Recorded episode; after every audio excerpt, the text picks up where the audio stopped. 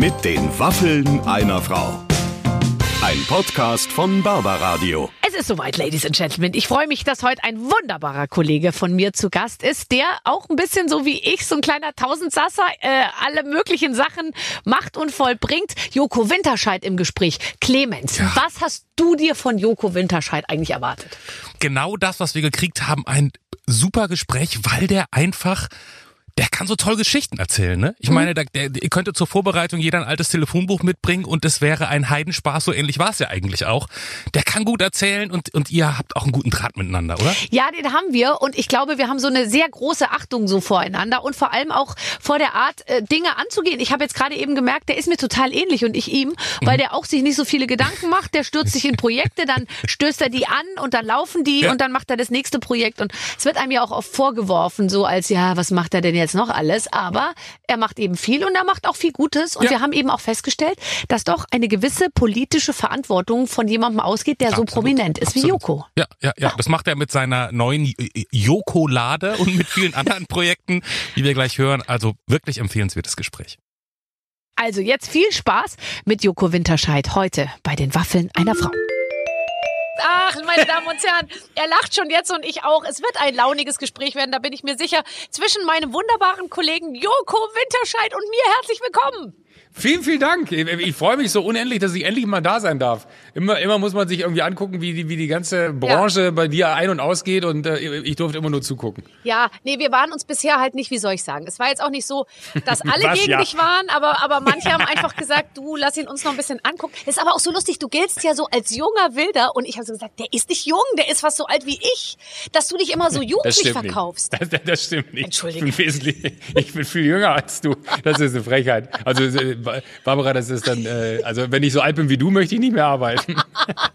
ja, ich bin irgendwann falsch abgebogen. Ich habe mich dann für Radio entschieden und dann ging es natürlich, ich sage mal, finanziell bergab. Aber ich habe viele Zuhörer. Das ist klar. Ey, was das angeht, muss ich sagen, zeigst du uns ja allen, wie es funktioniert. Ja. Ne? eigenes Radio, also so weit ist keiner gekommen in diesem Land. Ja, ach, das hast du alles noch vor dir. Ich weiß noch, kannst du bitte mal kurz unseren Zuhörern, die es nicht, nicht wissen, weil, weil sie es wie viele andere auch nicht damals gesehen haben und auch nicht unserem Ruf gefolgt sind, wie wir uns kennengelernt haben? Oder wo, wo wir, wo, wie, wie wir zusammengearbeitet ja. haben? Das war damals, da war ich in Hamburg ähm, und habe in einer WG gewohnt und da habe ich dich bei Blondes Gift gesehen. Ja. Nein, das meine ja. ich nicht. Ich meine unsere Zusammenarbeit 40 Jahre später. äh, das war, wir waren eigentlich, waren wir, äh, wie, wie nennt man das? Pioniere waren ja. wir. Wir waren die Pioniere in der, äh, im Bereich der Elektromobilität und haben für die tollen Modelle von Renault äh, damals uns äh, quasi hingestellt und gesagt, Leute, geht raus und kauft Elektroautos. Äh, und äh, da waren wir das, das, das Traumpaar ich weiß ja. gar nicht, haben, haben, wir, haben wir, standen wir für verschiedene Autos? Ich glaube, ich durfte immer nur diesen kleinen fahren, diesen Zoe. Ja, und, und ich war für die Familienkutsche zuständig. Mir hat man so einen Zweisitzer nicht zugetraut. ja, eben. Aber ich, ich weiß noch, dass, dass du damals, das habe ich nicht hinbekommen, das frage ich mich bis heute, wie du das gemacht hast. Vielleicht können wir das jetzt hier jetzt mal erörtern.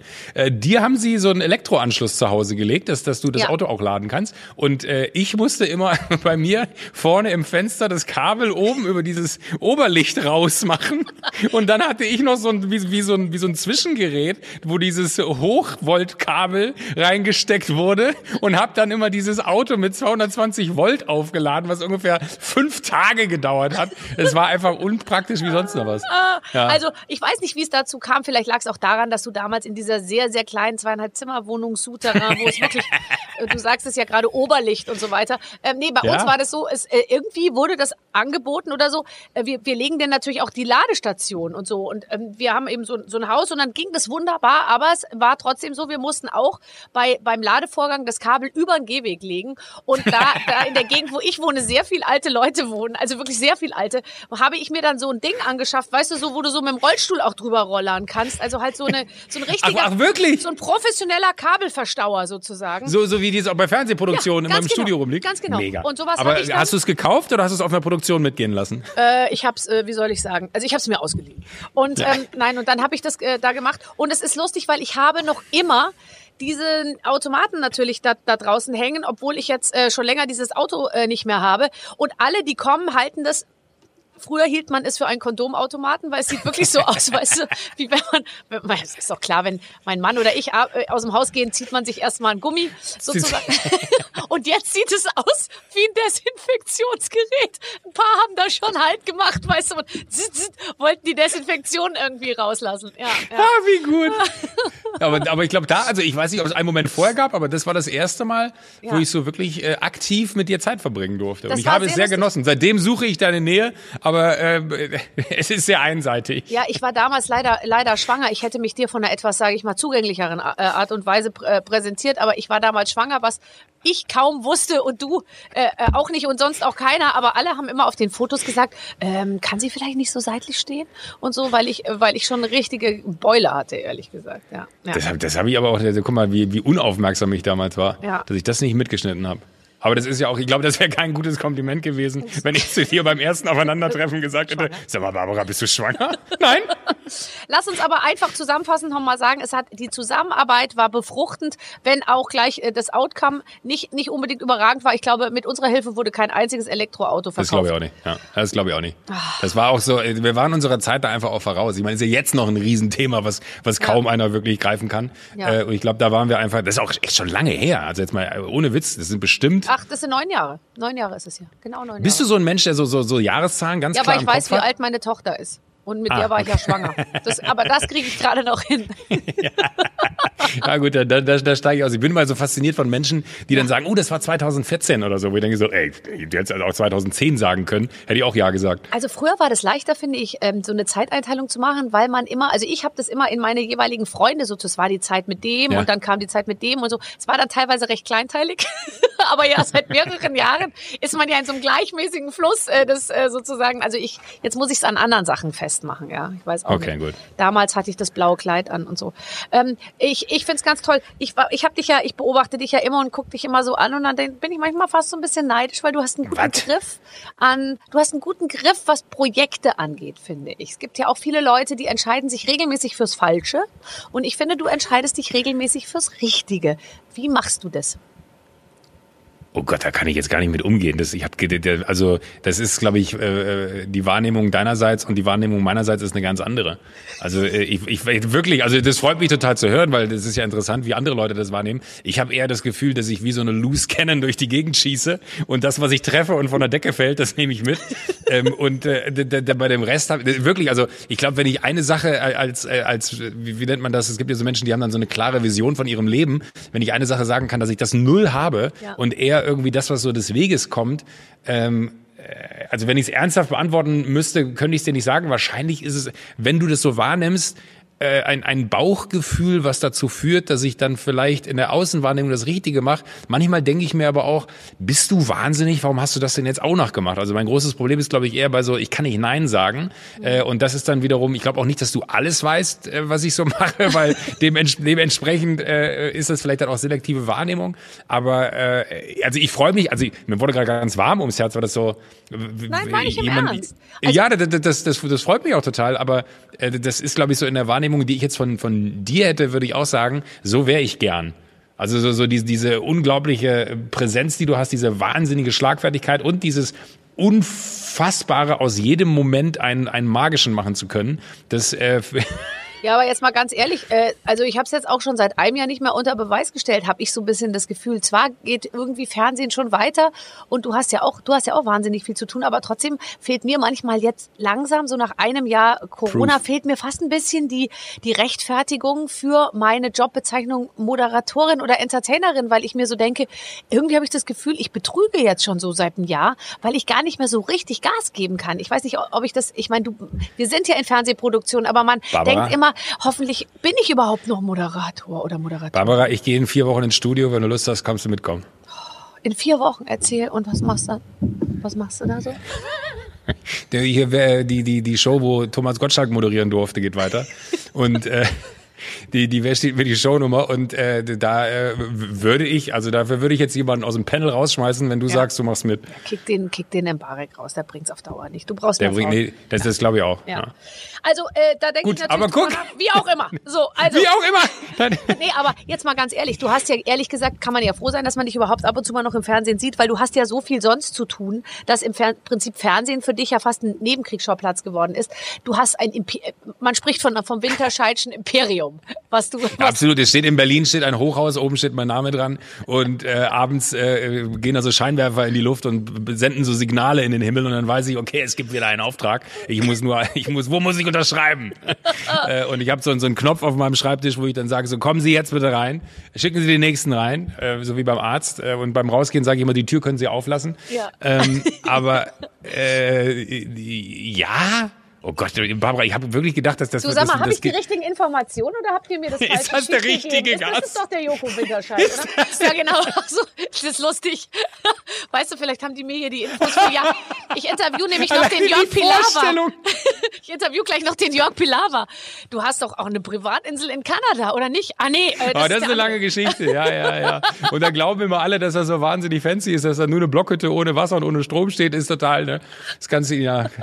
Die, die, die Folge, ich wollte sagen, Pilar war, das war der gar nicht. Ich glaube, Beckmann war es. Ja. Ich habe mal die Geschichte, ich weiß nicht, ob sie stimmt. Freunde von mir haben mir mal erzählt, sie wären im Urlaub auf den Malediven gewesen und dann hat sich abends jemand an den Pool gesetzt mit Gitarre, während andere zu Abend gegessen haben. Ich weiß nicht, ob die Geschichte stimmt. Tausendprozentig stimmt das. Der und hat gesagt, hello, my name is Beckmann, I'm from Germany. And I'd love to play a song for you. Und hat sich da hingesetzt und hat Gitarre oh gespielt und die sind im Erdboden versunken. Weil der Tisch, nebenan, der Tisch nebenan meinte, you are from Germany, right? No. It's, it's the same. Und dann so, äh, nee, nee, nee, we don't know him. Ich weiß nicht, ob die Geschichte stimmt. Garantiert. Ein guter, ein, garantiert ein guter Freund, der sehr gut im Geschichten erzählen ist, der auch immer regelmäßig, äh, tatsächlich, wenn er eine Geschichte erzählt, dafür liebe ich ihn, sagt seine Frau immer, so ist das gar nicht passiert. Und dann sagt er immer, hä, aber so ist die Geschichte viel geiler. ja, stimmt auch, wirklich. Ich finde auch, man äh, kann manchmal bei Geschichten auf die, auf die, auf die, in, also die, man muss die Pointe rausarbeiten. Das ist aber absolut. Aber das in dem Fall von Herrn Beckmann ist tatsächlich wirklich glaubwürdig. Aber zurück zu deinem Imperium. Zu also, meinem Imperium. Ähm, nein, aber das ist ja das, was ich meine. Über mich wird ja auch häufig gesagt, Barbara, du hast ja ein, ist ja ein, ein sozusagen eine Holding, ein Imperium, ist es ja. Und dann äh, äh, überlege ich mir immer, soll ich jetzt sagen, wie es wirklich ist, oder lasse ich einfach das so stehen, weil es ja auch ganz geil irgendwie mich so als Geschäftsfrau, die die ganze Zeit mit so einer Kladde unterm Arm und so einem Kostüm, einem sehr engen Kostüm, auch bisschen sexy so, so durch diese langen, langen Gänge meiner Bürohäuser läuft. Aber Fakt ist, ähm, also mein Leben hat sich nicht verändert, seit ich, seit ich viele Dinge mache, weil ich einfach auch gut delegieren kann. Sitzt du morgens um sieben schon in Telefonkonferenzen und stimmst Farbpaletten ab und, äh, und Schrifttypen? Das äh, würdest du mich so einschätzen? Ich, meine, ich habe ich hab mir nicht mehr die Haare für dich heute gemacht, ja. Und ich sitze hier, ich kann es dir einmal kurz zeigen, ich sitze hier in Jogginghose. Ich habe Flecken vom Mittagessen hier oh, auf der Jogginghose drauf. Das macht dich so menschlich. Ähm, und äh, das ist tatsächlich für, für mich, ähm, nein. Also ich bin grundsätzlich bin ich total ein Nachtmensch. Ich kann ganz schlecht morgens. Ich kann bis morgens um, um drei arbeiten und habe da absolut gar kein Problem. Aber wenn der Wecker um sechs Uhr läuft, dann äh, würde ich am liebsten alles kurz und klein schlagen. Also ich äh, habe auch in, in all diesen, in diesem Imperium, was ich mir da geschaffen habe, ähm, habe ich, glaube ich, immer gut daran getan, von Anfang an nie selber zu viel zu machen, sondern immer dafür zu sorgen, dass, dass viele Menschen um mich herum äh, mit Herzblut das gerne machen, was sie da äh, machen. Und äh, ich am, am Ende immer versuche, so da zu sein, wie man mich braucht, aber das tatsächlich auch, also wenn wir äh, das Imperium außen vor lassen, aber die, die vielen kleinen Baustellen, die ich so habe, ist es gar nicht mehr möglich, da auch überall so, so. Also manchmal würde ich mir wünschen, anders angefangen, ich hätte ein Projekt und das verfolge ich zu 100 Prozent und ganz klar und das ist meine Mission fürs Leben. Aber so tick ich leider nicht nee. und ich glaube, das muss ich mir auch eingestehen, dass ich da nie der Typ für werden äh, werde. Und äh, ich bin auch nicht der Typ, der um 7 Uhr aufsteht. Ich kann locker bis halb elf pennen und mich nervt es selber. Ich würde viel früher, äh, viel lieber viel früher aufstehen. Aber ich bin eher so jemand, wenn irgendwo irgendwie so eine Art von Normalität oder Alltag eintritt, dann brauche ich ein weiteres Projekt. Sonst äh, habe ich immer das Gefühl von, äh, es tritt Langeweile in meinem Leben ein. Und ich brauche immer so diesen neuen Reiz, der da kommt. Das ist, glaube ich, so, in der Biologie nennt man das, glaube ich, äh, dieses Aktionspotenzial mhm. im, im, Nervensystem, was dann irgendwie nochmal getriggert werden muss. So ist es bei mir übrigens ganz genau. Und ich bin überhaupt niemand, der in die Tiefe arbeitet. Also die Vorstellung, dass man an einem Projekt und da über Jahrzehnte mehr oder weniger immer mit dem gleichen und so, das ist ja die Vorstellung, man, man hat einmal einen Job und bleibt da 35 Jahre. Ist toll einerseits, aber andererseits denke ich mir auch, ich äh, für mich wäre es nichts. Ich habe lieber jeden Tag äh, kommt mein Autor, gibt mir 88 Moderationskarten in die Hand und sagt, hallo Barbara, heute sind wir in Baden-Baden. Ähm, du moderierst das New Pop Festival, viel Spaß. Und dann äh, so, mal gucken, was passiert, ja. Oh, äh, das, äh, das, äh, das stimmt tatsächlich. Ja, ja aber, aber da bin ich, also das finde ich interessant, dass das dir da ähnlich geht. Ich habe immer das, ich habe manchmal habe ich so nicht Angst davor, aber dann denkt man sich so, soll ich das jetzt wirklich erzählen, dass ich so das Gefühl habe, ich mache nur deswegen so viel, weil mir andere Sachen dann langweilig wurden, weil das heißt ja auch, dass es eigentlich keine Wertschätzung mehr für, für den Rest gibt. Das ist aber gar nicht so. Ich liebe es, dass es dieses Projekt, was ich dann angefangen habe, ebenfalls noch gibt, ja. weil ich weiß, das wird immer wieder äh, Arbeit sorgen und auch in dem Moment, wo ich dann wieder das nächste aufnehme, weiß ich, dass die vergangenen Projekte an gewissen Punkten ja alle wiederkommen werden und mir immer wieder neue Impulse geben. So, aber ich bin da einfach nicht für gemacht. Und so viele mir auch schon gesagt haben, und wenn man dann auch so Erfolgsgeschichten von irgendwelchen Leuten liest, äh, die dann irgendwie, äh, ja, und dann habe ich mich darauf konzentriert und das war das eine Geheimnis meines Lebens, dann denke ich mir so, sorry, da bin ich der Falsche. Das, äh, ich ich glaube auch, es gibt ja so Sachen wie, man nimmt sich Dinge vor im Leben und die will man dann unbedingt äh, irgendwie umgesetzt bekommen. Auch das habe ich noch nie geschafft. Aber wie ist es denn, wenn es, also bei mir ist es nämlich zum Beispiel auch so, wenn Sachen dann mal nicht klappen, ja, mhm. dann gehe ich da so irgendwie, wie soll ich sagen, dann bin ich natürlich auch, finde ich das schade und so, aber gleichzeitig wende ich mich dann einfach auch der nächsten Sache wieder so passioniert zu, dass ich mir denke, also, oder? Also ich, ich bin, das ja. ist jetzt auch nicht so, dass ich das dann, dass ich jetzt denke, das ist jetzt ein herber Rückschlag und ich verkrieche mich jetzt erstmal und so. Ich weiß nicht, auch wie du mit Quoten umgehst. Bei mir ist es zum Beispiel so, wenn, wenn die Leute das nicht gucken, denke ich mir, ja, sind doch die Leute schuld. Nicht ich. Ja, ja äh, das ist, äh, ich sag mal, in einem, in einem, das ist so ein bisschen ambivalent. Wenn die Quote sehr gut war. Ist es, ähm, ist es natürlich, liegt's an dir. Nee, das ist nämlich das Krasse. Dann denke ich immer so, ja, aber das ist ja die Sendung, das bin ja nicht ich. Mhm. Und wenn die Quote aber sehr schlecht ist, dann denke ich mir so, was habe ich falsch gemacht? Das ist, das ist wirklich dramatisch und das ist auch lustig, weil wenn wir sehr gute Quoten in Sendungen manchmal haben und dann gibt's ja so diese klassische Telefonrunde, wo dann irgendwie äh, alle Menschen sich einmal melden oder man sich selber auch bei Menschen meldet, dann gibt's so zwei, drei Kollegen, die wissen dann immer schon, dass sie sagen so, ey, wenn das scheit und tun's eingefallen, fang jetzt nicht an mit, das hat ja nichts mit dir zu tun, ne? sondern nimm doch jetzt einfach mal an, dass das ein Erfolg war und äh, bitte äh, genieße das jetzt heute mal, weil du kennst all die anderen Zahlen, die dir das Leben äh, schwer machen. Also bei mir ist es so, gute Quote finde ich kacke und schlechte Quote finde ich auch kacke. Beides macht mich nicht glücklich. du, da kommst du mal zu uns zum Radio einfach jetzt. Da, da, da wirst du morgen über, über, überhaupt keine Quoten sehen oder nachlesen können und sowas. Aber gibt's bei, bei Barber Radio, kann ich, könnte ich bei Barber Radio anfangen? Ja. Ja. ist, ist das so ein Projekt, wo andere Leute, wo du andere Leute fragen musst? Ja. Nee, ich muss ihn nicht fragen, sondern du, kann, ich schaue nur, ob ich ihn rausschmeiße und dich dafür hinsetze. Und ich habe mich eben dafür entschieden. Aber er ist ja. okay damit. Er ist jetzt schon seit mehreren Monaten. Und dann ist ja auch mal, Wechsel ja. ist gut. Ähm, äh, bei Wechsel, da kommt, kommt, äh, kommt ein bisschen äh, kommt ein bisschen Wechsel. Pass auf, wir haben so lange drauf gewartet. Am 22. Februar erscheint deine Schokolade. Ich musste so lachen, als ich gelesen habe, dass du eine Jokolade machst. Wer hätte je gedacht, dass dir dein Name Joachim bzw. Joko so zum Vorteil gereicht, dass du eine ganze Produktlinie darauf aufbauen kannst? Oder? Oder? Und ist das, nicht, ist das nicht traurig? Ist das nicht traurig, dass ich dir für 39 Jahre gebraucht Aber habe? Ehrlich. Ich, meine, ich bin jetzt 42, mit 39 kam das Wortspiel. Ja, und jetzt pass auf, er, also er bringt äh, ab dem 22. bringt er bringt er die äh, Jokolade heraus. Er hat dafür eigens die Schoko Winterscheid GmbH gegründet. Da bin ich vom Stuhl gefallen.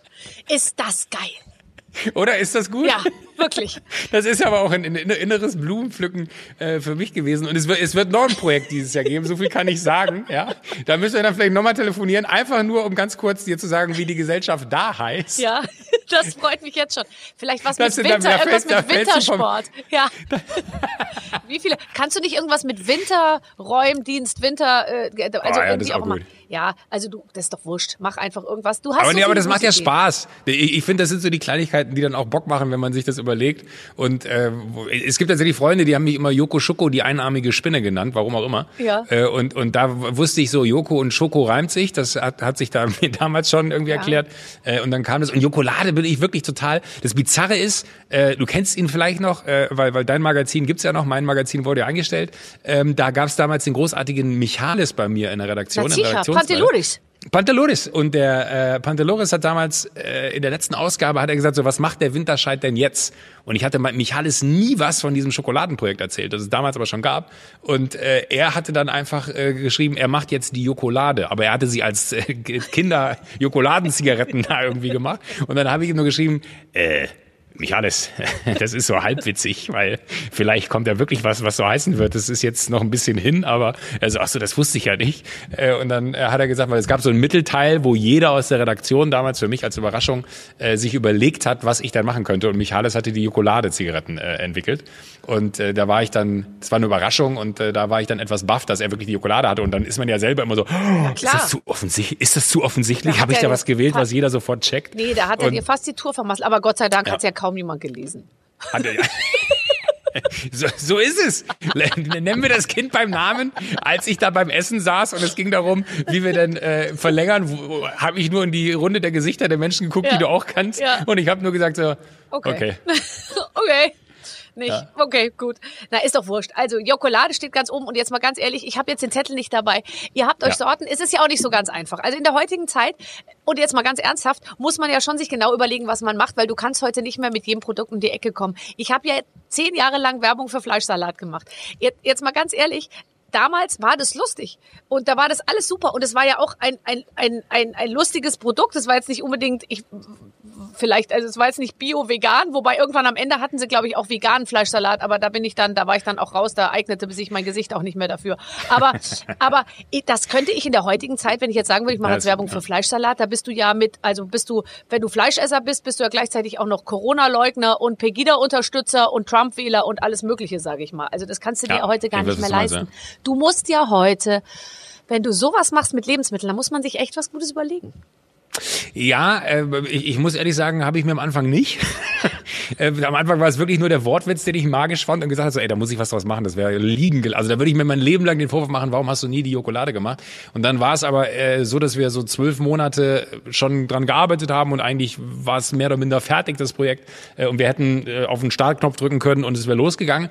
Und dann habe ich damals aber äh, ja, eigentlich, Gott sei Dank, mir eine Dokumentation angeguckt auf, auf Netflix, die heißt Rotten. Da geht es so um diese ganze äh, Lebensmittelindustrie und was da so mhm. falsch läuft. So, wenn man zart beseitigt ist, sollte man sich das nicht angucken, aber da gibt's eine Folge, die äh, ja, handelt vom, vom Kakaohandel.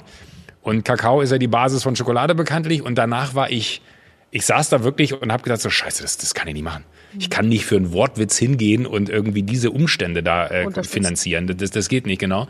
Und habe dann äh, wirklich sehr zur Freude der Menschen, die mich damals umgeben haben, äh, habe ich die alle angerufen und habe gesagt so, Leute, wie lange haben wir noch, bis das Zeug an den Markt geht? Und dann so, ja, acht, neun Wochen, dann sind wir fertig. Und ich so, okay, das wird jetzt sehr unangenehm, das Gespräch. Wir machen das nicht. Und dann waren die so, wie, wir machen das nicht? Und dann habe ich gesagt so, nee, wir drücken jetzt hier auf Stopp. Ihr guckt euch alle diese Rotten-Doku an auf Netflix äh, und wir telefonieren danach. Und dann sind so zwei, drei Tage vergangen, bis sie alle geguckt haben. Und dann waren alle so, mm, dann habe ich gesagt, ja, seht ihr, äh, wir müssen das anders machen. Und dann war in dieser Doku waren die Tony Chocolonelys, das sind diese, ist diese niederländische Firma, äh, die das schon mal äh, anders aufgesetzt hat als alle anderen. Die haben so eine Open Chain gegründet, was quasi so eine, eine fair getradete Schokolade ist, wo aber dann auch nochmal äh, die, Preise anders gehandelt werden, aus dem einfachen Grund, weil sie halt auch sagen, ey, es kann ja nicht sein, wenn die Marktpreise hoch und runter gehen, dass wir dann irgendwie so zahlen, wie die Marktpreise hoch und runter gehen. Die Bauern müssen ja in Westafrika auch planen können mit Einnahmen, so die leben da teilweise an der, also nicht teilweise, sondern die leben an der Armutsgrenze und drunter. Äh, da ist äh, moderne Sklaverei involviert, da ist Kinderarbeit involviert, da gibt's äh, illegale Rodungen von Wäldern, von Urwäldern, äh, einfach nur damit die Erträge höher werden für die, damit sie ein bisschen mehr Geld verdienen. Und die sind hingegangen und haben äh, den, den Bean-Tracker erfunden. Und das fand ich so simpel, dass ich dachte, ich muss die treffen. Das heißt, die wissen ganz genau, von welchen Bauern kommt diese Bohne und der Bauer bekommt dann auch das, das Geld, was die quasi mehr zahlen, kommt dann auch bei dem an. Äh, und dann habe ich mich mit denen hingesetzt und was ich bei denen faszinierend fand, war so ein bisschen, dass ich gesagt habe, ey, ich wollte eine Schokolade machen, ich habe das jetzt alles gestoppt, ihr habt diese Technologie, ihr habt diese Möglichkeiten, können wir das nicht zusammen machen? Mhm. Und dann äh, waren die halt total offen und haben gesagt, lass uns äh, doch dann einfach die Jokolade in die Open Chain aufnehmen und du zahlst quasi unsere Preise mit. Das heißt, wir können noch mehr Menschen unterstützen damit, dass du da äh, unsere, die haben so Five Sourcing Principles nennt sich das, die haben so, so, so Richtlinien aufgestellt, nach denen die Schokolade angebaut werden muss, wie die dann wiederum bezahlt werden, was die Umstände sind, äh, unter denen die Menschen da arbeiten, etc. etc. und kontrollieren kontrollieren das auch selber. Und äh, da haben wir uns dann drüber unterhalten und äh, haben uns jetzt da entschlossen, gemeinsame Sache zu machen. Und deswegen äh, kann ich mit Fug und Recht behaupten, weil ich habe damals immer so das Bild benutzt, das sollte man jetzt glaube ich nicht allzu zu, zu äh, laut sagen, aber ich, das war so mein erstes Gefühl. Eigentlich habe ich Blut an den Händen, wenn ich normale Schokolade esse und mir keine Gedanken darum mache, wo kommt es her, weil es äh, so ist. Und äh, hier war jetzt die Situation so, dass ich gesagt habe, das, das müssen wir anders machen. Die haben schon im Prinzip, warum sich jetzt die Arbeit machen, das selber aufzusetzen, warum diese eine Idee nicht größer machen. Das haben die total verstanden und mitgemacht, hatten das jetzt auch in den Niederlanden mit, äh, mit einer großen Handelskette gerade gemacht und wollen diese Open Chain so ein bisschen so wie so ein Gütesiegel äh, halt auch machen, so dass mehrere, also jeder ist herzlich eingeladen, da, da quasi dazuzukommen. Also alle deutschen Schokoladenhersteller können mich gerne anrufen und sagen, wie hast du das gemacht? Ich würde da gerne äh, dabei treten. Und das ist so ein bisschen das, was du meinst mit, man kann jetzt keinen Fleischsalat-Werbung mehr machen. Äh, bei mir war es aber auch eher so im zweiten Schritt, äh, man sollte nicht einfach so Schokolade machen, weil der Wortwitz gut ist, sondern auch da habe hab ich dann auch in diesem ganzen Prozess gesagt, so ich will aus dieser Firma äh, eigentlich auch kein, kein, keine, äh, keine Gewinne ziehen, also so, dass ich am Ende des Jahres mir noch die Taschen voll mache, um mir ein Bentley zu kaufen oder so, sondern ich will, dass das Geld... Ne, Nur wenn er mit Elektro fährt, dann schon. Nur wenn er elektrisch fährt. Aber, aber nee, ich habe halt klipp und klar gesagt, so, ey, und ich will eigentlich auch, dass wir das Geld, was wir da erwirtschaften, wieder in die Projekte stecken, die wir da haben. Also das ist ein, ein, ein, ein Kreislauf, ein Finanzkreislauf ist, der jetzt nicht dem, äh, dem Shareholder Value, wie es ja so schön heißt, äh, zugefügt wird. Das rede ich ohne Punkt und Komma, ne? Ich sehe schon. Ach, nichts, ähm, wir schneiden das alles hinterher, dann ja. wir das brauchen. aber, aber das sind alles so, so Sachen, wo, wo, wo ich mich gerade total gut mitfühle, weil ich äh, um auf den ich, ich muss mit dieser Firma kein Geld verdienen. Und ich glaube, das ist der größte Luxus. Und ich glaube, das ist etwas, was für viele Firmen nicht gilt, weil sie andere, äh, weil, weil da die Menschen auch Geld mit verdienen wollen. Aber ich muss mit dieser Firma kein Geld verdienen aus dem einfachen Grund, weil ich Fernsehen mache. Ja. Und äh, damit verdiene ich mein Geld. Und ich finde es total schön, dass ich da, wir haben mittlerweile jetzt sechs Mitarbeiter äh, und die sitzen da und werden bezahlt aus, aus äh, meiner Tasche heraus. Ich hoffe natürlich, dass das Invest, was ich getätigt habe, irgendwann sich da wieder raus äh, bezahlt, so dass es jetzt nicht einfach nur äh, äh karitativ ist und ich jedes Jahr da irgendwie Geld verbrenne. Die Firma muss auch funktionieren, aber mein Wunsch ist es, dass die Menschen quasi mit einem Stück Schokolade, was sie essen, die Welt zu einem besseren Ort machen. Das ist ja super. Und ich finde ja eben, dass man auch eben wirklich, wir sind ja dazu gezwungen, gute Projekte zu machen, weil mit was anderem kann man sich in der Öffentlichkeit nicht mehr zeigen und nee. damit geht man dann automatisch ja mit gutem Vorbild irgendwie voran. Ja. Und das ist, äh, das ist schon echt eine gute Sache tatsächlich. Und stell dir mal vor, wenn du demnächst Schokoladewerbung machst, Barbara. Ne? Oh, geil, da bist du mein Chef. Ja. Weißt du, da kommst du ab und zu mal zu mir und darfst dann an meiner Elektrostation dich, was auch immer, welches Gerät du da laden möchtest, kannst du, kannst du, kannst du aufladen. Und ich werbe dann für, für dich und du bist das mein Chef. Deal. Und das ist der Deal. Und wenn ich, und das heißt, wenn ich demnächst die Milchschokolade mit Baiser, Toffees und äh, äh, karamellisierten Haselnüssen esse, dann rette ich damit auch noch die Welt. Das ist meine Lieblings übrigens. Ja, Weiße Schokolade. Die Sorten Ich bin kein Fan von weißer Schokolade, die schmeckt hinten raus ah, immer ein bisschen nee. nach Skisocken, finde ich. nee, die, das ist wirklich, ich habe, es gab einen Tag, ich, mir, mir ging es noch nie so schlecht. Ich glaube, ich habe wirklich 15 Kilo oder 20 Kilo Schokolade gegessen. Und es war so, wir waren in so einem Labor und haben das so zusammengemischt mit so, mit so absoluten Vollprofis, ne? Und es war so der Tag, es war, kennst du so Tage, wo du aufwachst im Hotel und denkst so, oh, heute wird ein richtig geiler Tag. Und so eine Stunde später, oh, oh, oh, können wir eine Pause machen? Und dann war so, sag mal, Joko, wir würden beim, beim, beim Asiaten was für Mittag bestellen, was willst du? So, nix essen, bitte, lass mir einfach in Ruhe. Und ich ging wirklich, wir sind dann abends, das war in Köln in so einem, äh, in so einem Foodlabor, da sind wir abends weiter mit dem Zug tatsächlich nach, nach Amsterdam zu den Tony-Leuten gefahren. Äh, und ich, ich saß in diesem Zug und alle meinten so, wir gehen heute Abend essen. So, ihr könnt essen gehen, Leute. Ich, ich muss, wenn, jetzt, wenn er noch einmal bremst, kotze ich hier alles voll. Mir ging es so dreckig, ich habe noch nie in meinem Leben so viel Schokolade gegessen. Aber äh, mit, mit etwas Abstand dann und als die Sorten dann standen und man überall einmal reinbeißen durfte, äh, war ich sehr, sehr glücklich. Ich kann ja nur erzählen, dass ich wirklich ganz am Anfang mal für Danone Obstgartenwerbung gemacht habe. Und Danone Obstgarten äh, hatte nicht genug Geld zur Verfügung oder wollte nicht genug Geld zur Verfügung haben, um mit mir einen anständigen Spot zu drehen, sondern man hat mich einfach in die Fußgängerzone in Hamburg geschickt und ich sollte einfach Joghurt, so Lust auf Joghurt machen. Und dann bin ich da irgendwie so rum und habe Leute angesprochen, ob sie auch mal probieren wollen. Ich meine, allein die Vorstellung in der heutigen Zeit, ich hatte, glaube ich, einen Teelöffel und den habe ich den Leuten im Mund gesteckt und dann habe ich immer wieder was davon gegessen. So, immer so, ja. Also ich bin ja auch von nix fies. Und dann hat der immer so ein Typchen ist mit einem Eimerchen neben mir hergelaufen und hat so gesagt, Sie können das ausspucken, Frau Schöneberg, Sie können das ausspucken. Aber auch das weißt du ja, hat sich in der Branche rumgesprochen, wenn ich es im Mund habe, ich schlucke es runter. Ich kann es nicht wieder ins Eimerchen spucken. Ich habe, ich glaube, ich habe 25 Obstgarten gegessen. Ich habe gegessen oh und gegessen und der immer, Sie können, nee, und ich so, mm, Entschuldigung, jetzt habe ich schon wieder geschluckt, weil ich habe es einfach nicht hier, ich habe es nicht hingekriegt. Und ich war danach durch mit dem Produkt durch. Ja. Der Werbespot stand, Das war aber auch ich, mein- habe, ich konnte das war auch meine Angst. Das war auch meine Angst, dass dann, wenn, wenn du da irgendwie den ganzen Tag in so einer Versuchsküche stehst und dann kriegst du irgendwann diese, äh, keine Ahnung, wir haben glaube ich acht oder zehn Tafeln gemacht, vier sind es am Ende dann geworden, dass wir da irgendwie so ein Ranking gemacht haben. Und dann kamen die nach Hause und ich dachte wirklich so, ey, ich habe die gesehen und ich war so, oder dieser ganze Tag kam in meinem Kopf wieder hoch. Und ich dachte so, ich kann da jetzt nicht reinbeißen, das funktioniert nicht. Und dann war ich aber ganz happy, als ich reingebissen habe und dachte mir so, nee, das ist gut. Ich freue mich auf den 22. Februar, da ist es endlich soweit, da ist die Schokolade da. Das ist halt was anderes als alles andere. Ne? Sonst bin ich halt immer irgendwo mit draufgesprungen, weil irgendwer eine gute Idee hat und dann gesagt, so, ja, da mache ich mit. Hier ist halt alles so äh, quasi aus mir heraus und mit den Leuten, die ich entschieden habe, die da irgendwie dabei sein sollen, äh, alles zusammen und Das ja, aber, aber es ist gleichzeitig auch so ein, so ein absurdes Gefühl von, von, von, von Nervosität. Die Nacht, bevor die Schokolade rauskommt, die wird, glaube ich, sehr unangenehm. Da werde ich schlecht schlafen. Ich weiß ja nicht, ist es dann wie so bei Ja, Plattenverkäufen? ist wie wenn du eine so halb- CD rausbringst. Das Ja, so, das kennst fühlt du. sich Tim Bensko. Naja, ich nicht. Also meine Erwartungen an die Verkäufe meiner CDs sind derartig gering, dass ich, sage ich mal, abends sehr gut ins Bett gehen kann. Und äh, ehrlich gesagt, ich gar nicht, ich weiß gar nicht genau, wann die erscheinen. Das behält sich auch, glaube ich, die Plattenfirma immer vor, das für den Release dann zu machen, wenn ich gerade So wie sie gerade anderem im flüssig Weg sind. bin. ich bin Du, nicht Barbara, sorry, wir müssen die noch mal Cash-Cow bei schieben. Sony. wir, wir, wir müssen die Platte nochmal schieben. Wir haben gerade Cashflow-Probleme. Da wäre so ein Projekt nicht gut. Nee. Also ich bin sowieso ein Wunder, dass die das immer wieder mit mir machen. Ich denke, es gibt sicher auch was minderwertigeres als eine CD, was nicht so viel kostet. Vielleicht so eine Art Gummi, Gummischeibe oder irgendwie sowas. Ich weiß es nicht genau, aber egal. Ähm, du hast ja gesagt, du hast, äh, du hast schon viele Sachen äh, gemacht. Du hast Wein auch mit, mit Matthias Schweighöfer zusammen Ja. und noch einer sehr netten Frau zusammen. Und als ich das erfahren Liebe, habe, ja. da habe ich gesagt, also wenn Joko Winterscheid Wein macht, dann ist es ungefähr so, als würden die Klitschkos eine Lipgloss-Palette rausbringen. Gute Idee aber. Findest du das so konträr? Überhaupt nicht. Quatsch. Nein. Du stehst für Lebensfreude doch auch. Und da ist Wein doch genau das Richtige. Absolutely. So, pass auf, wir spielen ein Spiel. Oh, ich Ähm, liebe Spiele. Ja, ich, das wirst du gleich, ich habe keine Ahnung, worum es geht, das hat die Redaktion sich einfallen lassen. Lieber Joko, liebe Barbara, inspiriert von Jokos Show Wer steht mir die Show, haben wir uns überlegt, dass du dir, lieber Joko, jetzt Barbaras Star-Interview mit den Waffen einer Frau unter den Nagel reißen kannst. Dafür haben wir ein kleines Schöneberger-Quiz vorbereitet, damit wir sicher sein können, dass du dich mit der Person Barbara Schöneberger bestens auskennst.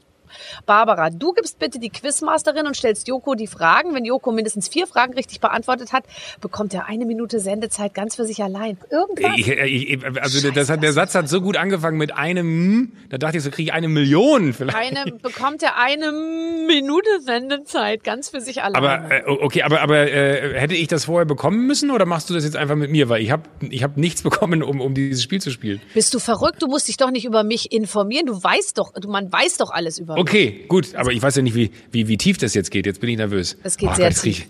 Wie groß ist Barbara Schöneberger? Ähm, mit oder ohne Schuhe? Ohne. Ohne Schuhe würde ich sagen, bist du ein Meter und 74. 73 lassen wir gelten, oder? Ich mache mal so ein äh, Fragezeichen. Wie viel wiegt Barbara Schöneberger? Das weiß noch nicht mal ich selber. Das- ich bewege mich nur noch in Das steht da auch nicht. Das, du willst mich einfach nur blamieren. Barbara Schöneberger wiegt, äh, keine Ahnung, was magst du wiegen? 140 Kilo? Ja, das ist richtig. In welcher Stadt wurde, können wir gelten lassen. In welcher Stadt wurde Barbara Schöneberger geboren? In München, Augsburg oder Stuttgart? Jetzt denk schon mal scharf nach. Äh, Lass das- dich nicht aufs Glatteis führen, bitte. Ja, ich, äh, ich hätte jetzt tatsächlich Minga gesagt, aber ich, Das ist richtig. Ich wurde in Ja, München ne? im Rotkreuz Krankenhaus äh, in Neuhausen. Dann war ich in Augsburg zum Studieren und Stuttgart kenne ich nur von weitem tatsächlich. Welches Produkt wird nicht von Barbara Schöneberger verkauft? Koffer, Eis oder Fußmatten? Koffer weiß ich, machst du? Mhm. Eis oder Fußmatten? Ja, man traut mir alles zu, ich weiß. Eis. Doch, ich mache Eis. Ich Du machst mache Eis? Ich mache Eis. Deswegen, ich kenne mich bestens aus mit den äh, Testtagen, wo man, wo man, sage ich mal, sich durch die gesamte Palette rauf, runter, wieder rauf und wieder runter frisst. Ich war sogar schon in meiner eigenen Eisfabrik, die im Saarland steht, und habe dort auch die Mischung ähm, Himbeer-Sahne-Eis selbst vorgenommen und habe ein bisschen mehr Zucker reingemacht, als es Denn? Das sind so die Angaben, die mir gefallen. Ich kann ja nicht so gut in so Rezeptbüchern kochen, wo dann steht eine Löffelspitze, eine Messerspitze und so, weißt du. Und da war es wirklich, das waren so Eimer und da wurde das da so reingekippt. Das hat mir Spaß gemacht. Aber ich finde auch, wenn, wenn, man, wenn man nach Rezept kocht, geht immer der Spaß verloren. Ja. Ach, das hier. Kochst du? Aber du machst Eis, das wusste ich nicht. Ja, ich Ja. koche. Du, das wusste ich nicht, dass du Eis. Das finde ich jetzt aber, warum habe ich das noch nicht mitbekommen? Ja, das ist noch nicht, es ist das Rollout ist noch nicht all over Germany irgendwie, weil wir müssen auch erstmal gucken, die Nachfrage überhaupt, weißt du, man muss das ja alles bedienen können. So, wie alt ist Barbara Schöneberger? Okay, ich bin 42. Ich bin 42. Dann bist du. Ich sag, boah. Du hast eben gesagt, du bist älter. Wie viel älter ist nur die Frage? Nicht so viel, habe ich gesagt. Da habe ich Nee, vielleicht nicht aber so auch viel. ein bisschen, ist ja relativ, was ist nicht so 44. viel. Nee, ich, bin auch sieben, ich werde jetzt 47, ich bin Jahrgang 74. Ach Gott. Ähm, Du, Ja. du 47 wirst du. ich, ja, ich, äh, 74er Jahrgang und du bist 79er Jahrgang, gell? Ich bin 79 Ja. Jahre, das ist richtig. Ich habe auch, ich habe auch irgendwie, ich habe nie versucht zu lügen mit meinem Alter, weil ich denke mir immer, es gibt so Lustig. viele Leute, die definitiv wissen, dass sie mit mir in einer Klasse waren und dass wir 93 Abi gemacht haben und ich kann unmöglich anfangen zu sagen, dass ich äh, 79 geboren bin und erst 98 Abi gemacht habe oder so. Das kriegt man, ich finde, das kriegt man echt nicht hin. Es ist aber witzig, weil ich habe letztens auch darüber nachgedacht, ob es jetzt vielleicht ein guter Sport wäre, einfach so einzuführen, überall in Interviews zu behaupten, dass man 36 ist. Also einfach nur, weil, weil ich mag ich habe Jürgen Vogel mal die Geschichte erzählt, er lügt man so dreist in Interviews, dass er einfach nur hofft, dass dieses äh, Gerücht, was er über sich selber in die Welt gesetzt hat, irgendeinem Freundeskreis an ihn herangetragen und man sagt, sag mal, stimmt das eigentlich? Das wusste ich ja gar nicht. Das finde ich so eine gute Story, dass ich dachte, vielleicht muss ich einfach im Alter anfangen und sagen, was wenn du dann Interviews geschickt bekommst, nachdem du sie gegeben hast, äh, steht dann manchmal ja auch schon alles da und dann darf man es nochmal lesen und darf nochmal Kleinigkeiten, wenn sie denn dann der Wahrheit entsprechend äh, dahin gehen, verändern, dass sie sich vielleicht mehr nach dem anfühlen, was man wollte. Und dann hast du gerne ja diese Klammer und ich denke mir einfach so aus Spaß, da jetzt immer eine 36, aber auch die nächsten drei Jahre hinzumachen, mal gucken, ob das funktionieren würde. Das wäre toll. Ja. So, jetzt pass Schön. auf. Wie viele Abonnenten hat Barbara Schöneberger auf Instagram? Du bist nicht auf Instagram.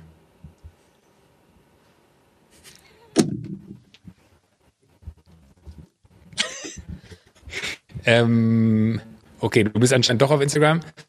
476.000. 590, 589. To be honest, das wächst sehr langsam, weil ich nicht mehr so viel mache. Aber ach, du, aber du ne- hast eine Million und jetzt mal ganz ehrlich, eine Million. Wie ist das dann? Ist es wirklich so, dass das von 999, weil du siehst ja diese ganzen, diese Zehntausender Schritte, die siehst du ja hinten gar nicht mehr. Ist ja das Grobe sozusagen. Und dann plötzlich klickt es von einer, von einem Moment auf den anderen auf eine Über Million. Nacht zum Millionär geworden. Nein. Ja.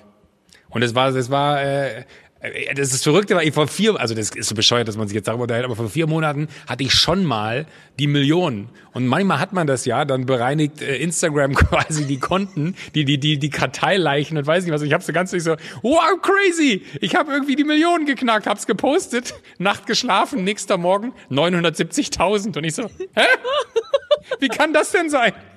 Und äh, da, da wurde mir das, da wurde ich quasi um die Millionen gebracht und jetzt habe ich sie wirklich, aber äh, ja, mein Gott, es ist, es am Ende, das weißt du besser als ich, ist es auch nur eine Zahl, ne? Es ist nur eine Zahl und vor allem mir hat es bisher eigentlich immer nur Scherereien gebracht, weil ich irgendwas gemacht habe oder erzählt habe oder so und dann habe ich total, also wenn dann hab Folge ich, ich dir denn überhaupt? Das ist ja. also ich folge dir auf jeden Fall. Aber das ist natürlich, schauen, das ja. ist Grundrauschen dann bei dir. Also wenn du mir folgst, ich glaube, nee, weiß nicht. Aber doch, aber ich muss dir ja eigentlich ja, ja, folgen. eigentlich ja. Also ich sehe, also ich weiß auch nicht. Doch, ich folge. Jetzt, jetzt folge ich dir. Jetzt folgst du mir. Das, das, das sehe ich gerne. Sag mal kurz, was ist mit Clubhouse? Bist du bei Clubhouse? Ja.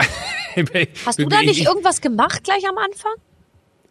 Ja, ich, ich habe hier mit mit mit äh, Tommy, deinem deinem äh, äh, ebenfalls Kompagnon Thomas Gottschalk, haben wir so so kleine Talkrunden zu der Show damals gemacht und das das war ganz ganz lustig. Aber äh, ich ich mein Gott, also so am Anfang war ich da sehr aktiv, weil ich mir nicht eingestehen wollte, dass ich das nicht verstehe. So, weißt du, ich hatte das Gefühl, es kann sein, dass ich zu alt dafür bin. Ja. Und dann dachte ich mir so, nee, nee, nee, nee, also diese App schafft mich jetzt nicht. Das schaffe ich mir drauf. Das ist kein Thema. Dafür bin ich noch nicht zu alt. Und habe dann die ersten zehn Tage äh, mich da sehr viel rumgetrieben und habe dann aber einen Fehler gemacht, weil man immer dann, wenn man irgendwie in so einen, in so einen virtuellen Raum da reinkommt und dann wird immer angemeldet, wer betritt den Raum. Und wenn dann da steht, Joachim Winterscheid oder Joko Winterscheid hat den Raum betreten, wurde man immer sofort auf dieses Podium, was da so virtuell existiert, gehoben. Und dann wurde es immer da hingeholt. Und dann dachte ich so, nee, ich will doch einfach nur zuhören. Ich will nicht hier, nee, Leute, sorry, tschüss. Und dann habe ich mich umbenannt in Joao Valdemos. weil ich dachte, dann kann ich mit dem anonymen Namen einfach in so eine Runde und dann gehe ich in die Runde und höre dazu und dann mache ich mir danach wieder Joko Winterscheid, wenn ich dann mal irgendwann selber was mache. Man kann seinen Namen leider nur einmal ändern. Ach so, ich heiße also jetzt, bist du ich raus. Jetzt, Joao, ich heiße Joao. Frag mich nicht, wie ich auf den Namen kam. Es war einfach nur der Moment, dass ich wollte, dass äh, alle mich als äh, Joao sehen, damit ich in Ruhe einfach mal irgendwo zuhören konnte. Und äh, es gibt auch Menschen, die mich jetzt schon, die mir auch Nachrichten schreiben und sagen, hey Joao, sag mal, wie sieht's am Wochenende eigentlich aus? Oder hey Joao, hattest du dich gesagt, du kannst die Woche? Ist gut. Aber ehrlich gesagt, so eins werden mit der Masse das ist ja schon was, also das, ich finde, das gelingt ja eigentlich noch ganz gut, in der Großstadt sowieso, aber ähm, du bist doch auch keiner, der gerne äh, hofiert, äh, äh, irgendwo speziell abgeschirmt von allen sein möchte, oder? Nee. Also manchmal wäre es doch eigentlich schon, ich, ich weiß noch, ich war mal auf dem Junggesellinnenabschied, es ist noch nicht so lange her, und da waren wir in, in, in Österreich und das war, da waren noch zwei andere prominente Frauen dabei und, und, und da waren wir in so einer Disco und da waren, und plötzlich schrie die eine zu mir, kommt hier rüber, hier sind nur Australier! Und dann, und dann sind wir alle darüber. Und dann haben wir da mit den Australiern getanzt. Das war auch so, war so eine Jungsgruppe. Weil ich meine, nichts willst du weniger, als dass du da nachts in so einer Disco am Vor Vorarlberg irgendwo stehst und dann, hallo, kenne ich dich irgendwo her? Und so. Und äh, das war fantastisch. Ich habe denen dann erzählt, ey, mein, mein Name ist Christine und so. Und wir haben da getanzt und so. Und die anderen auch, nur Australier, nur Australier. Das war fantastisch. Also man will doch eins werden mit der mit der, ja, mit das, der Menge. Ach, ich, ich, ich, eigentlich genau das. Und ich glaube, das ist auch der, der, der Punkt. Man selber macht ja gar nicht so ein Aufheben um sich. Ich vergleiche das immer, ich habe ein Delfingleichnis aufgestellt. Are you ready? Ja. Also, das Delfingleichnis ist, wenn du auf dem Meer bist und du siehst auf einmal vor deinem Boot Delfine, ja, dann rastest du schier aus, weil du denkst dir halt einfach so, oh mein Gott, Delfine! Und der Delfin denkt sich so halt so, what the fuck, Alter, ich bin das ganze, den ganzen Tag im Meer. Was ist denn mit dem los? Und äh, die gleiche Situation kennt man halt andersrum. Ne? Man läuft halt durch die Stadt und irgendjemand bleibt stehen so, ah, Joko Winterscheid! Und denkst du so, Alter, was ist denn dein Scheißproblem? Da bin ich der Delfin. Und man muss einfach diese, ich komme ganz kurz an diese Oberfläche bei dieser Person und werde wahrgenommen. Und äh, das ist aber so für mich selber, hat sich bis heute nicht erschlossen. Wirklich nicht. Also keine Koketterie. Äh, sondern mich verunsichert diese ganze Branche so viel mehr, dass ich sogar eher noch eher so werde, dass ich so, lassen Sie mich bitte, ich habe doch gar nichts gemacht. es ist doch alles okay. Was, was wollen Sie? Am schlimmsten äh, ist, wenn man, die Leute, dass man einfach Ruhe will. Am schlimmsten ist, wenn die Leute halblaut über einen sprechen und es so sprechen, dass man selber die ganze Zeit zuhört und dann immer, das ist sie. Nein, doch. Die ist viel dicker. Nein, das ist sie. Nie im Leben. Schau doch mal, wie die ausschaut. Nein, das ist sie. Und so wird doch dann da stundenlang drüber geredet oder, äh, oder so. Also bei mir ist es allerdings sehr nett. Ich habe sehr viele äh, Damen besten Alters sozusagen oder Frauen halt so coole Frauen einfach äh, als Fans. Wie ist es bei dir? Hast du schon viele einfach Mädchen, die, die sich nicht so gut im Griff haben und hinter dir herrennen? nee, äh, Gott sei Dank noch keine davon kennengelernt. Ich weiß nicht, ob es die gibt. Aber ähm, was ich total toll finde, und das ist für mich immer, finde ich, der, der schönste Moment, mein, mein tollstes Erlebnis war einmal, das war wiederum ein junges Mädchen, das, das war, war in, in so einem Klamottenladen, die dann so, die so neben mir auf einmal anfing, auch diese Herrensachen durchzugucken. Dann meine sie so, kst, kst. Und ich so, ja. Und ich dachte so, Gott, was ist, die, die haben wirklich versteckte Kamera. Und meinte sie, bist du Joko Winterscheid? Und ich so, und ich habe dann auch geflüstert, ja. Und sie so, okay, cool. Und ich so, okay. Und dann ist sie gegangen und dann bin ich hinterher her und wollte halt wissen, was war das denn jetzt? Und dann meinst du, sag mal, und hab dann wieder geflüstert, warum, warum hast du gerade, warum hast du gerade mich gefragt, ob ich Joko Winterscheid bin? Naja, wenn ich laut gefragt hätte, wäre ja scheiße für dich, ne? Und das, das fand ich so niedlich, dass sie das irgendwie so, so äh, in so einem Verständnis von, ich gönn dir deine Ruhe, ich will nur für mich kurz wissen, bist du es oder bist du es nicht? Das fand ich mega. Und ein älterer Herr, der mit mir äh, hier vorne an der, an der, an der, an der Ampel stand äh, und dann meinte er so, also ich muss Ihnen sagen, und da hatte ich eine Maske auf. Ne? Also ich, ich würde jetzt nicht sagen, klassischerweise äh, ein Moment, wo ein älterer Herr mich dann erkennt, weil ich noch eine Maske trage. So spätestens wenn ich rede, sagt man mir häufig nach, enttarne ich mich. Äh, aber ich habe nicht gesprochen, ich stand einfach an der Ampel mit Maske auf und er steht neben mir und sagt irgendwie so, also diese neue Show von Ihnen mit dem Gottschalk, die ist echt witzig. Und dann der war bestimmt 70 plus. Und dann sind das so Momente, wo ich mich so freue, weil ich weiß, dass dieser Mensch äh, sich diese Sendung angeguckt hat, ich dem wahrscheinlich einen schönen Abend bereiten durfte und dass der dann aber auch diesen Moment hat, dass wir uns an der Ampel treffen, er mich dann durch die Maske erkennt. Also solche Begegnungen mag ich und solange die auch immer irgendwie in so einem einvernehmlichen Miteinander und entspannt sind, finde ich ja. das super. Aber sobald die dann irgendwie so leicht übergriffig auch werden, also wenn man im Restaurant sitzt und dann läuft einer am Fenster vorbei, der bleibt stehen, klopft an die Scheibe, winkt wie blöde und dann denkt, dann winkt man so höflich zurück und so, ja, hallo, weil man will ja auch nicht das ganze Restaurant, ich denke so, ach der, ich meine, Na, muss man fast sagen, Gott sei Dank gibt's die Situation gerade nicht. Äh, dafür ist es vielleicht ganz gut. Aber dann wirklich noch die Person reinkommt mit der Handykamera. Sagen Sie mal, ist das in Ordnung, wenn ich ein Foto von Ihnen mache? Und du denkst dir so, sag mal, ich sitze hier beim Essen mit sechs Menschen. Kannst du bitte einfach ganz kurz, das, das geht nicht. Ganz kurz ist schnell vorbei. Und du merkst ja auch, das kennst du wahrscheinlich auch, man darf ja auch nie diskutieren. Es ist schneller vorbei, wenn man einfach Ja. sagt, ja klar können Ja. wir ein Foto machen. Wenn man anfängt zu erklären, warum es jetzt gerade nicht so gut Gerade passt, schlecht ist, äh, ist schon einfach alles machen. zu spät. Einfach machen. Einfach Einfach, machen. Also, äh, wir sind ja noch mittendrin in unserem Quiz, was wir schon ein bisschen aus den Augen verloren haben. Letzte Frage. Wie heißt das letzte Erfolgsalbum? Hat, da, hat, das ist ja wie ein schwarzer Schimmel. Hatte ich ein Erfolgsalbum? Nein. Also, wie- wie heißt das? Ein schwarzer Schimmel. auch. Das letzte Erfolgsalbum von Barbara Schöneberger. Heißt es bekannt aus Funk und Fernsehen? Heißt es Singen und so? Oder heißt es Eine Frau gibt Auskunft? Alles drei sehr gute Albentitel. Ich würde sagen, alle drei sind echt. Nee? Ich kann nicht sagen, ich kann nicht sagen. Okay. Eine Frau gibt Auskunft. Joko. Ja. Ja, und ne? es gibt noch Exemplare da draußen. Also falls du, es sind Go get him! nicht alle verkauft worden. Ich habe einen eigenen Radiosender gegründet und noch nicht mal der spielt meine Musik. es ist so hart. Oh, das ist aber eigentlich auch, das muss ich sagen, ist ein richtiger Boss-Move zu sagen, ich habe einen Radiosender gegründet, damit meine Musik gespielt wird. Ja, ja. Tun sie dann nicht, aber trotzdem ist das, Ja, äh, jetzt wenn das die Intention war. Es läuft halt eben ohne meine Musik und wir haben ein bisschen Angst zu gucken, was passiert, wenn wir dann doch meine Musik Weißt du, was lustig ist? Ich habe die ganze Zeit von meinem Rechner, Entschuldigung, habe ich die, die Cursor-Maus auf deinem Mikrofon und dachte mir die ganze Zeit, was für ein cooles Mikrodesign, dass ihr noch so eine Cursor-Maus da eingebaut habt, weil das immer die ganze Zeit so wirkt, als wenn die Cursor-Maus da ist. Das habe ich gerade nur so kon kontro kontrolliert und dachte mir so, ah, nee, Hier, ist tatsächlich ich bin, meins. ich bin Naja. heute deine Cursor-Maus. So Du bist kann mein- ich dir schon mal sagen. So, also du hättest dir jetzt praktisch mit, ich finde ja vier absolut richtigen Antworten, eine Minute ähm, erspielt. Wüsstest du denn, womit du eine Minute füllen würdest? Du hast ja sowas schon mal gemacht bei ProSieben und hast eigentlich, ähm, äh, ja, ihr habt ja Leuten Zeit zur Verfügung gestellt und da habt ihr, habt ihr gute Sachen gemacht. Das, das ist sehr lieb, äh, Dankeschön. Das äh, nehme ich äh, dankend an. Ich wüsste jetzt ad hoc nicht, womit ich eine Minute sinnvoll füllen könnte. Vielleicht ist das bei dem ganzen Gelaber von uns beiden eine Minute Ruhe vielleicht ganz gut. Aber äh, Das wäre wahnsinnig komisch. eine Minute nichts sagen, äh, können wir gerne machen. Aber äh, das, das bei, bei diesen 15 Minuten, auf die du wahrscheinlich anspielst, ist ja natürlich der der Moment ein ganz anderer. Da ist Vorbereitung involviert, da äh, ist nichts dem Zufall überlassen und da sind wir auch sehr akribisch darin, gerade wenn es ernstere Themen sind, äh, die wir einfach ansprechen wollen, weil es, glaube ich, schon auch in der Position, in der man sich befindet, äh, als wir Personen der Öffentlichkeit, äh, man da durchaus auch mal seine Position für sowas nutzen sollte. Aber da ist es halt umso wichtiger, dass man es vorbereitet. Das ist jetzt nicht wirklich vergleichbar mit, wenn ich jetzt sage, wir sagen jetzt einfach nichts. Also es wäre so, als wenn wir schwarz senden würden, 15 Minuten. Das stimmt. Aber äh, auch das würde ich euch zutrauen tatsächlich, weil ihr habt da schon Vielleicht gar keine blöde Idee. Ja, ich, ja. und hinterher einfach gucken, dass sich in der, im Quotenverlauf nichts ändert.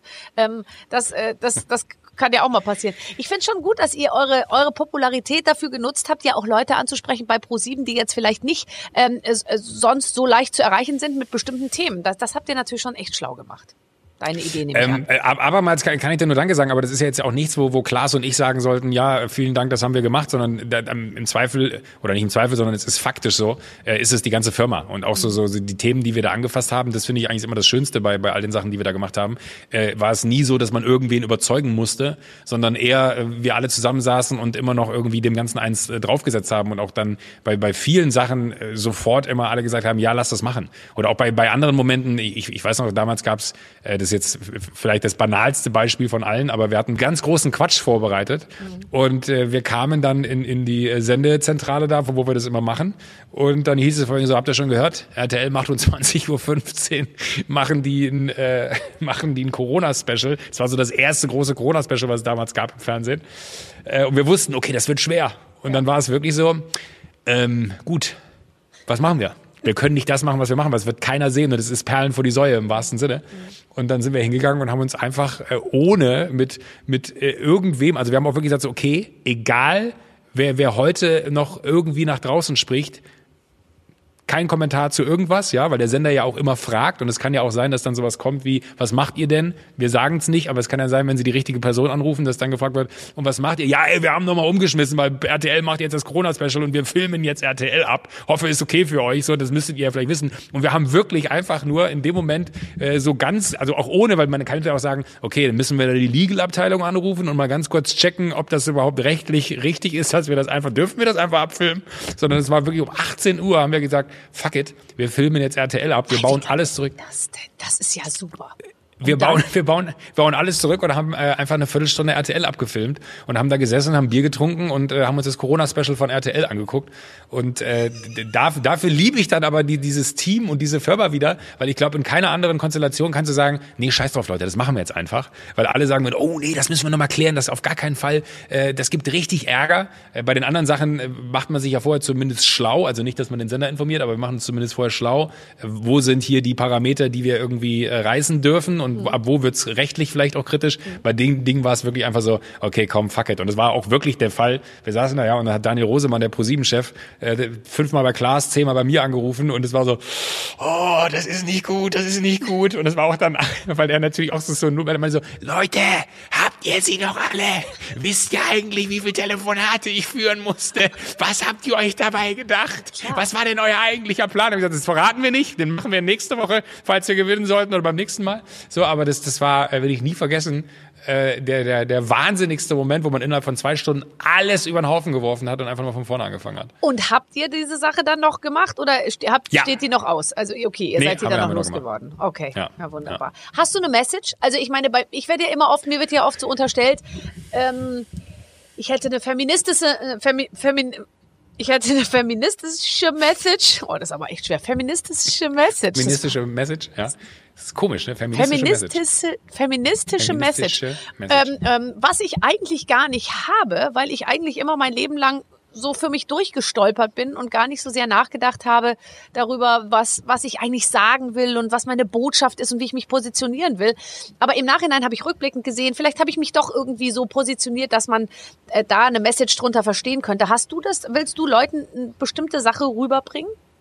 Mm, ich, bei mir würde ich sagen, kommt das gerade so ein bisschen mit äh, dem Älterwerden und dem Gefühl von Verantwortung in der Position, die ich innehalte, dass ich das Gefühl habe, ich sollte nicht mehr einfach nur Quatsch machen. Mhm. So und auch glaube ich, dass diese Veränderungen, die wir alle wahrnehmen, äh, gesellschaftlicher Natur, ähm, irgendwie so beängstigend sind, dass ich das Gefühl habe, ich sollte, wenn ich es kann und eine Meinung zu dem Thema habe, mich durchaus auch dahinstellen und das sagen, weil unter Umständen man Menschen davor bewahrt, in diese Richtung abzudriften, wo viele Leute hin abdriften, äh, ohne jetzt sehr konkret irgendwelche Beispiele zu nennen, weil sobald du es aussprichst, bist du ja äh, schon wieder der Böse, der sagt so hier die äh, Querdenker und weiß ich nicht was. Ne? Ja. Ähm, aber, du hast es nicht ist, ausgesprochen. Nee, ich habe es nicht ausgesprochen. äh, aber ich habe irgendwie das Gefühl, ich würde mir vielleicht irgendwann selber den Vorwurf machen, dass ich mit der medialen Power, die wir eben haben wir über eine Million Follower bei Instagram gesprochen, das ist ja schon bizarr, dass man da an eine Million Menschen kommunizieren kann, ähm, dass ich mir irgendwann vielleicht den Vorwurf machen könnte, dass ich diese mediale Power nicht für die sinnvollen Dinge mhm. genutzt habe, die man vielleicht hätte ansprechen sollen und dass man eher so dachte, uh, da halte ich mich mal raus. Ich glaube, es ist leider nicht mehr die Zeit, wo man irgendwie unpolitisch sein kann oder darf und äh, da versuche ich so gut wie möglich meinen Teil, aber nur für meine persönliche Agenda eher, mhm. zu beizutragen, dass ich sage, so, da ist es mir wichtig, den Mund aufzumachen, da ist es mir wichtig, eine Veränderung vielleicht äh, mal anzusprechen. Da ist es mir wichtig, einen Finger in eine Wunde zu legen, dass man das mal versucht. Das funktioniert mal besser und mal schlechter. Ja, und was man auch immer merkt, finde ich, wenn man eigentlich sich positioniert für die, für die gute Sache, von der man selbst total überzeugt ist. Und man denkt ja dann auch naiverweise, auch alle anderen Leute sind von dieser Sache überzeugt. Und dann merkt man, ich, also habe ich das ja erst letzte Woche, ich hatte es letztes schon mal erzählt, äh, eine Aktion da für den Bundespräsidenten gemacht, der gefragt hat, stell, stell, stellst du bitte auch ein Licht ins Fenster und, und postest es dann und so. Ja, so what, das ist halt so eine Aktion, der ist nett, den Opfern der Pandemie so, da habe ich das gepostet, da kam kein. Und was ist mit den Opfern für, von Krebs? Was ist mit den Opfern von, äh, die, die bei Autounfällen ums Leben kommen? Und was ist eigentlich damit? Und ähm, ist doch alles Schwachsinn. Und da habe ich mir so gedacht, wow, also dann kam einfach, merkst du, da sind ganz viele Leute, die sagen, nee, also das ist keine gute Sache, da darf man eigentlich nicht mitmachen. Äh, und das heißt, man muss entweder wirklich die ganze Zeit über 37 Ecken denken und dann bei nichts mehr mitmachen, weil man nicht ins Fettnäpfchen treten will, oder man muss halt, und das ist, glaube ich, gefragt, halt dann Kante zeigen und sagen, nö, ich mache da jetzt mit, ich finde das gut und, äh, ja. und es gibt halt viele, die es anders sehen. Ja, das, das, was ich so schade daran finde, ist ja eigentlich, dass, dass das einen total demotiviert. Dass, also ich glaube, dass man ja schon ein Gespür dafür hat, ist das richtig? Will ich das? Ja. Mhm. Äh, und deswegen macht man das. Und dass man eigentlich in so einem Moment ja bei dem kleinsten Funken von ich möchte was, ich möchte eine Kerze ins Fenster stellen, mhm. wenn du da so einen Shitstorm erlebst, ne, und äh, dann irgendwie dich da vielleicht von beeinflussen lässt, dass du ja eigentlich gar keinen Bock mehr hast, was Gutes zu tun. Also ich finde auch, da würde so, so, so, so ein Shift stattfinden, wo man alles Positive verliert, was irgendwie vielleicht noch existiert. Und ich finde es total wichtig, dass man das außen, äh, nach außen ganz klar kommuniziert, egal in welcher, egal ob man einen Follower Social Media mäßig hat oder eine Milliarde, äh, vollkommen wurscht. Aber ich finde, man muss viel mehr Positives vorne anstellen. Also Good News, ne? Ich finde, wir, wir werden auch, es gibt viel zu viele äh, Dinge, die einen irgendwie so mir persönlich auch total Angst machen, wo ich mir dann denke so, oh shit, ey, das, das gerät alles komplett aus den Fugen gerade. Ähm, und es fehlt aber so der Gegenpol. Und da finde ich es immer total wichtig und auch richtig, dass man auch mal äh, was Gutes tut. Und es tut auch jedem, glaube ich, gut, was Gutes zu tun.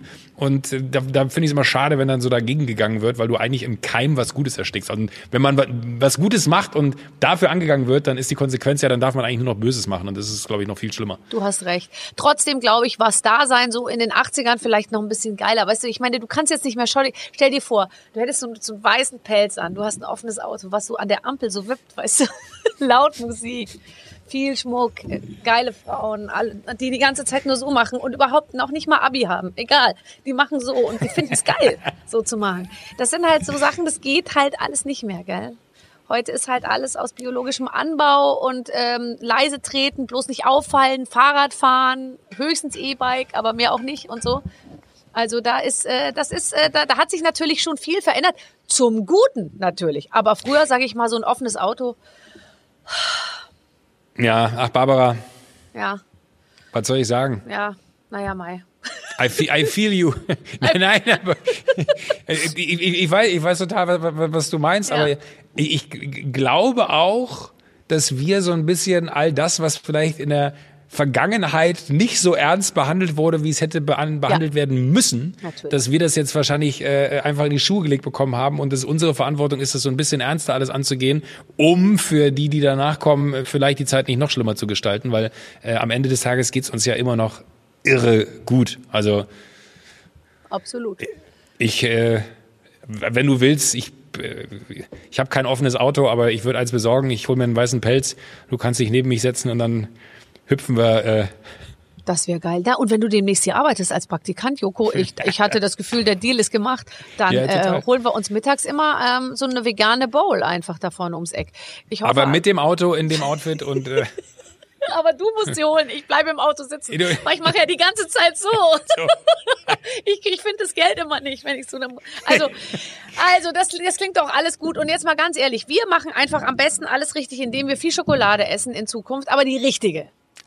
Absolut. Ich wollte gerade sagen, ja. Barbara! Nein. Ja. Äh, 100 Prozent, ja. ja. Aber also, auch da, also, ich, mir, ne, das Einzige, wenn da dieses Open Chain Logo drauf ist, kann es auch gerne eine andere sein. Dann muss es gar nicht meine sein. Mir geht's um die Sache. Okay, das haben wir verstanden. Ähm, ich werde mich da auf jeden Fall dran halten. Mich hast du als Kundin schon.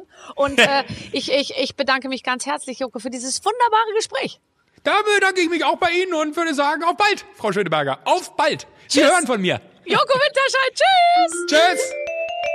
Ja, auch wenn wir keine Waffeln gegessen haben, wir haben sehr viel Super. über Süßigkeiten gesprochen, das können wir auf jeden Fall sagen. Und äh, darüber, was eben, welche politische Verantwortung auch dieser Job mit sich bringt.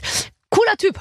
Ja, fehlt eigentlich jetzt nur noch Klaas, oder? Ja, den wünsche ich mir. Den, den kriegen wir als ah, Das finde ich auch toll. Ja, den holen wir uns ran. Sobald, äh, sobald er hier im Gespräch war, werden wir euch informieren.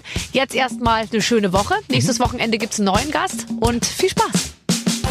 Mit den Waffeln einer Frau. Ein Podcast von Barbaradio. Das Radio von Barbara Schöneberger. In der Barbaradio App und im Web. barbaradio.de